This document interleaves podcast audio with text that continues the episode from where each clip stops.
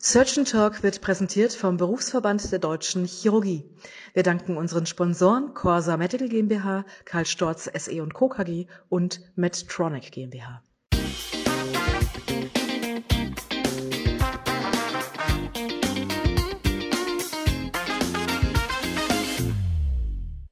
Hallo und herzlich willkommen zu einer neuen Ausgabe von Surgeon Talk, der chirurgische Podcast rund um alles, was spannend und aktuell in der Chirurgie ist. Ihr wollt doch nur noch operieren und guckt nur noch nach den Zahlen. Könnt ihr überhaupt noch konservative Therapien? So oder so ähnlich müssen wir uns als Chirurginnen und Chirurgen manchmal die Häme von Kolleginnen und Kollegen gefallen lassen. Deswegen will ich mich heute aus ganz aktuellem Anlass einem Thema widmen, auf das ich häufiger gerade auch von fachfremden Kolleginnen und Kollegen aktuell angesprochen werde. Und zwar, ob wir denn zu viel operieren. Dazu möchte ich mich heute einem Artikel widmen, der vor weniger als drei Wochen im englischsprachigen Journal JAMA Surgery erschienen ist, und zwar unter dem Titel Plating versus Closed Reduction for Fractures in the Distal Radius in Older Patients. Klingt erstmal ziemlich ungefährlich, hat äh, im Übrigen ein sehr cooles Studienakronym mit Crossfire. Interessant wird es aber, wenn man die Conclusions des Abstracts liest, da steht dann nämlich äh, wörtlich, these findings suggest that volar lock plating fixation may not be superior to closed reduction for displaced distal radius fractures for patient-rated wrist function in persons 60 years or older during a two-year period. Oder auf Deutsch, es scheint, dass auch bei dislozierten distalen Radiusfrakturen bei Patienten über 60 kein Unterschied in der Handgelenksfunktion besteht, unabhängig davon, ob sie operiert wurden oder nicht. Das ist natürlich extrem spannend und deswegen wollen wir uns diesem Thema heute widmen. Ihr habt jetzt die Wahl, euch erstmal selbst ein Bild von diesem Artikel zu machen. Dazu einfach den Podcast kurz pausieren und auf die Website unseres Podcasts gehen. Da haben wir die Arbeit für euch bereitgestellt. Oder ihr hört mir erstmal zu und schaut euch dann bei Interesse die Arbeit im Nachgang an. So oder so, jetzt geht's los. Viel Spaß. Also, distale Radiusfrakturen und Plattenosteosynthese versus geschlossene Reposition und konservative Therapie bei Patientinnen und Patienten über 60 Jahren. Was ist das für eine Arbeit? Das war eine randomisierte klinische Studie, multizentrisch und das Besondere ist, dass parallel eine Beobachtungsstudie durchgeführt wurde an 19 Studienzentren in Australien oder Neuseeland. Insgesamt haben die Kollegen dort 300 Patienten zum Studieneinschluss gescreent. Von diesen wurden 166 randomisiert, entweder in die chirurgische oder eben in die konservative Therapie. Und die Patienten, die die Randomisierung abgelehnt haben, das waren 134, wurde parallel aus diesen Patienten eine Beobachtungsstudie durchgeführt, bei der die gleichen Behandlungsoptionen und auch das gleiche Follow-up durchgeführt wurde, eben nur ohne Randomisierung. Und dann gab es Follow-ups nach 3, 12 und 24 Monaten und die Auswertung ist dann jeweils verblindet erfolgt. Und in dem aktuellen Artikel werden die Arbeiten nach 24 Monaten berichtet. Zeitgleich werden aber auch die funktionellen Ergebnisse nach 3 und 12 Monaten gezeigt. Was war die Intervention für die Studie? Gut, die Intervention war letztlich, dass nach der Randomisierung entweder eine winkelstabile beugeseitige Plattenosteosynthese. Das ist, wenn es um die OPs geht, sicherlich die häufigste Versorgung durchgeführt wurde. Oder wenn eben eine nicht operative, also eine konservative Behandlung durchgeführt wurde, dann wurde eine geschlossene Reposition durchgeführt und in einem Gips ruhig gestellt, so wie man das eben macht. Und als Outcome wurde dann erhoben zum einen die Funktion, die die Patienten berichtet haben, mit einem ja, Patient-Reported Outcome Score, dem sogenannten Patient-Rated Risk Evaluation Questionnaire und als sekundäres Outcome die Lebensqualität, Handgelenksschmerzen, die, der, das, der Behandlungserfolg, wie er von den Patienten bewertet wurde und von den Patienten bewertet, ob sie sich am Erscheinungsbild oder an den Komplikationen nach der operativen Behandlung gestört haben. Ganz wichtig noch zu den Einschlusskriterien ist bei dieser Arbeit, dass es sich wirklich um dissoziierte Frakturen gehandelt hat. Das steht in den Einschlusskriterien für die Studie ganz explizit drin, dass die mehr als 10 Grad Fehlstellung nach Dorsal haben mussten, also letztlich gut 20 Grad Abweichung vom Normalbefund als Mindestmaß, also ein, ja, eine Abweichung, die einen sonst auch schon mal zur operativen Therapie zumindest zuneigen würde. Und dass die Patienten über 60 Jahre alt sein mussten. Wenn man sich dann die Charakteristika der Kohorten anschaut, dann sieht man keine großen Unterschiede. Also die beiden Gruppen, die da randomisiert worden sind, sowohl für die konservative wie auch die operative Behandlung, waren ungefähr gleich groß mit 85 versus 81, gleiches durchschnittliches Alter, vergleichbare Geschlechter und Frakturschwere vor allen Dingen, ähnliche Komorbiditäten, wobei hier nach vor allen Dingen Diabetes, ähm, dem Nikotinkonsum, Behandlung mit Glukokortikoiden oder Osteoporose-Medikamenten geschaut wurde und auch die, äh, der Lebensqualitätsscore, hier der EQ5D5L, war zum Indexereignis, also der Fraktur zwischen beiden Gruppen, nahezu gleich. Schaut man sich dann die Studienergebnisse an und dieser Artikel zieht vornehmlich auf die Ergebnisse nach 24 Monaten ab, dann sieht man erstmal, dass das ja, Patient-Reported Outcome, dieser Risk Evaluation Score bei beiden Gruppen vergleichbar ist und ohne statistische Signifikanz. Gleiches gilt für die Lebensqualität der Patienten und auch die Rate der Patienten, die sich an der Behandlung gestört haben. Interessant ist aber, dass in der Eigenbewertung der Behandlung die Patienten, die operativ fixiert wurden, ein, ja, ihre Behandlung als sehr erfolgreich bewertet haben mit über 75 Prozent, während das in der Gruppe der geschlossen Reponierten tatsächlich nur 44 Prozent getan haben, obwohl dann die Outcome Scores letztlich ohne Signifikanz waren. Das ist das eine, was in dieser Studie ins Auge fällt. Die Autoren greifen das auch in ihrer Diskussion natürlich auf. Das äh, sticht ja auch heraus, dieses Ergebnis, und können sich das auch aus den Ergebnissen der Studie selbst nicht so ganz erklären. Ähm, es wird aber wahrscheinlich schon ein, ja, irgendeine Art von Bias sein, die sich da niederschlägt.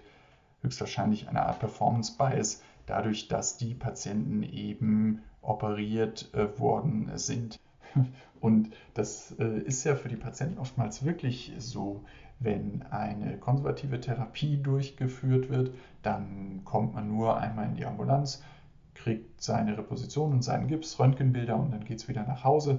Das Ganze geht je nach Fallaufkommen relativ zügig.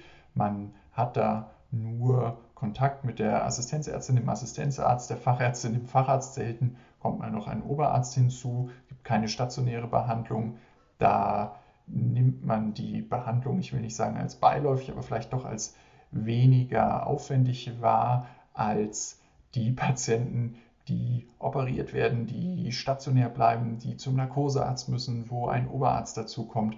Dann geht es natürlich auch mal schneller, dass man durch den ganzen Aufwand ein ähnliches Behandlungsergebnis als aufwendiger wahrnimmt und vielleicht dadurch auch zufrieden ist. So kann man sich das zumindest erklären. Das Zweite, was in der Studie aber auffällt, ist tatsächlich die Rate an Komplikationen, die aufgetreten sind. Die ist nämlich bei den geschlossen Reponierten fast doppelt so hoch wie in der anderen Gruppe. Da betrug die Komplikationsrate 18,4 Prozent, während die in der operativ behandelten Gruppe nur 7 Prozent betrug. Und das hat bei diesen 14 Komplikationen, die aus verschiedenen Dingen bestanden, ähm, Nervenschädigungen, aber auch Pseudarthrosen, letztlich zu sechs ähm, erneuten Operationen geführt, während das in der operativen Gruppe nur zwei Patienten waren. Also das ein ganz interessantes Ergebnis, dass die Reoperate in der konservativen Behandlungsgruppe bei ca. 8% lag während das in der operativen Behandlungsgruppe nur bei 2,7, also knapp 3% lag. Ein weiteres ja, spannendes Ergebnis der Studie liegt auch in den frühen äh, Follow-ups, nämlich nach drei Monaten. Da sieht man, dass das Patient-Reported Outcome in der Gruppe nach der Plattenosteosynthese deutlich besser war als in der nicht operierten Gruppe. Auch die EQ5D, 5L Scores waren minimal höher in der operierten Gruppe und auch das wahrgenommene Patientenergebnis war hier wiederum deutlich höher als in der nicht operierten Gruppe. Was kann man also jetzt für unsere Behandlung als Schlüsse daraus ziehen? Zum einen muss man sagen, das ist eine extrem gut gemachte Arbeit, einfach dadurch, dass hier nicht nur Frakturen über die Klassifikation eingeschlossen worden sind, sondern ganz explizit darauf Wert gelegt wurde, dass es dislozierte Frakturen sind, also bei denen man sicherlich im klinischen Alltag durchaus den Hang dazu hat, mal eher zu einer operativen Versorgung zu neigen. Und eben dadurch, dass zeitgleich eine Beobachtungsstudie mitgelaufen ist, die, ja, wenn man so will, dann dem, dem echten Leben entspricht, wo er nicht randomisiert wird, sondern mit dem Patienten zusammen entschieden wird. Und da kam in diesen Gruppen letztlich auch das Gleiche raus. Und da kann man ja dann schon äh, deutlich was ableiten für den eigenen Behandlungsalltag. Und so machen wir das tatsächlich an unserer Klinik auch mit den Patienten. Man muss die Patienten einbeziehen und solche richtig guten Studien helfen eben dabei, das auch mit den Patienten entsprechend abschätzen zu können. Man sieht, dass die Komplikationsrate etwas höher ist, wobei das ja nicht immer operativ zu revidierende äh, Komplikationen waren. Trotzdem muss man das wissen und mit den Patienten besprechen. Und das Zweite, was doch für manche Patienten relevant ist, gerade mit dem Alter von 60, das ist nun doch noch relativ jung. Also wenn ich das mit meinem sportlich sehr aktiven Vater besprechen würde und ihn dort in die alte Gruppe, wo der eh nicht von einer Operation profitiert, so ohne weiteres einordne, dann würde das sicher zu Gegenwind führen. Das zeigt also, wie differenziert man das mit den Patienten besprechen muss. Ja, für viele dieser Patienten mag das sicherlich nicht relevant sein, ob man nach drei Monaten etwas schneller eine bessere Funktion hat. Genauso mag das aber für andere Patienten relevant sein, diesen doch sehr wenig komplikationsträchtigen Eingriff, das sieht man ja, der nicht lange dauert, in Regionalanästhesie durchgeführt werden kann, durchzuführen, denn die wollen eben dann doch nach drei Monaten schon wieder auf dem Tennisplatz stehen oder Golf spielen oder äh, was auch immer für einen Sport machen, während das für andere durchaus egal ist. Und das ist eben etwas, wo man jetzt eine deutlich informiertere ähm, Entscheidung treffen kann, gemeinsam mit den Patienten durch eben solche gut gemachten Studien. Und das ist auch ein sehr schön geschriebener Artikel, der empfiehlt sich wirklich, den mal durchzulesen und da seine Indikationsstellung zu schärfen. Und was ich auch ganz spannend finde an diesem Artikel ist, dass man sieht, dass Unfallchirurgie eben nicht nur ja, das Klischee dumm und stark bedient, mit dem wir hoffentlich beim letzten Mal schon ganz gut aufgeräumt haben, sondern dass sich die Kolleginnen und Kollegen in dieser Arbeit eben auch ganz differenzierte Gedanken zu einer Verletzung gemacht haben, die eigentlich sehr häufig ist und wo man vielleicht denken könnte, dass die wissenschaftlich schon abgefrühstückt ist und dass die eben doch in dieser sehr gut gemachten Arbeit zeigen konnten, wie wichtig es ist, eine gute Trennschärfe zu bekommen für Patienten, die von einer OP profitieren oder eben auch nicht profitieren. Das ist ja ganz wichtig, wenn wir unsere Patienten über Operationen beraten und eben auch möglichst gut aufklären wollen was von einer Operation als ja, Vorteil zu erhoffen ist im frühzeitigen und auch im langzeitigen Verlauf. Und da sind solche Arbeiten extrem hilfreich, da die auch für absolute medizinische Laien sehr, sehr gut zu verstehen sind. Und durch die verschiedenen Zeitpunkte, die sie berücksichtigen und eben auch das wirklich absolut realitätsnahe Szenario extrem anwendbar sind im klinischen Alltag. Ich hoffe, dass ich euch daher mit diesem Artikel die Unfallchirurgie und die Chirurgie ein bisschen näher bringen konnte und zeigen konnte, was für tolle Möglichkeiten zum einen klinisch und auch wissenschaftlich in unserem Fach noch sind. Im zweiten Teil, und dazu wird es eine separate Folge geben, wollen wir uns dann noch den Standard Röntgenaufnahmen widmen. Da freue ich mich schon drauf und hoffe, dass euch dieses Journal Club Format gut gefallen hat. Denn auch in der nächsten Folge wollen wir uns quasi als Teil 2 einen Artikel vorknöpfen, in dem es darum geht, ob wir nicht nur zu viel operieren, sondern vielleicht auch zu viel Röntgen. Dazu werde ich mir auch nochmal einen spannenden Interviewpartner einladen und so einen kleinen, ja, sagen wir mal, Reality-Check mit dem klinischen Alltag machen, indem wir die beiden Arbeiten von heute und aus der nächsten Folge dann aufgreifen werden. Bei Fragen oder auch Wünschen zu zukünftigen Themen oder auch Interviewpartnern könnt ihr mir gerne eine kurze Mail schreiben. Da würde ich mich drüber freuen, denn das war's für heute von Surgeon Talk, dem chirurgischen Podcast. Schreibt uns eure Meinung zu diesem Thema gerne unter www.surgeon-talk.de. Ich bedanke mich fürs Zuhören und freue mich jetzt schon auf die nächste Ausgabe von Surgeon Talk zusammen mit euch, euer Benedikt.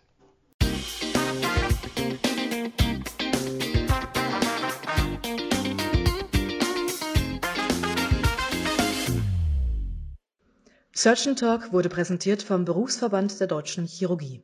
Vielen Dank an unsere Sponsoren Corsa Medical GmbH, Karl Storz SE Co. KG und Medtronic GmbH.